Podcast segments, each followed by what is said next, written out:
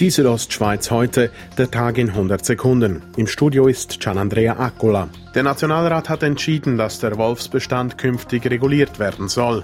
Zugestimmt hat dem auch CVB-Nationalrat Martin Gandinas. Wir müssen gewisse Möglichkeiten haben für eine sinnvolle, sanfte Regulierung von diesen Tierbeständen. Der Nationalrat sagte Ja zu einer Bestandesregulierung während der Zeit von September bis Ende Januar.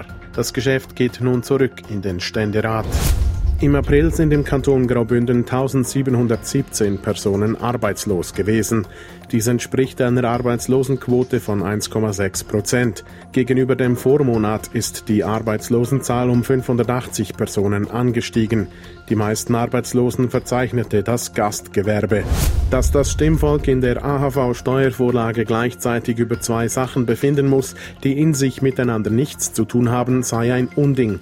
Das Nein-Komitee kritisiert zudem, dass dem Stimmvolk die Möglichkeit genommen wird, einzeln über die zwei Themen abstimmen zu können, sagt der Präsident der jungen SVP Graubünden, Nikolaus Stocker. Der Artikel 34 der Bundesverfassung sagt, dass die unverfälschte Stimmabgabe muss gewährleistet werden und das ist in dem Fall ganz sicher nicht so. Abgestimmt wird am 19. Mai.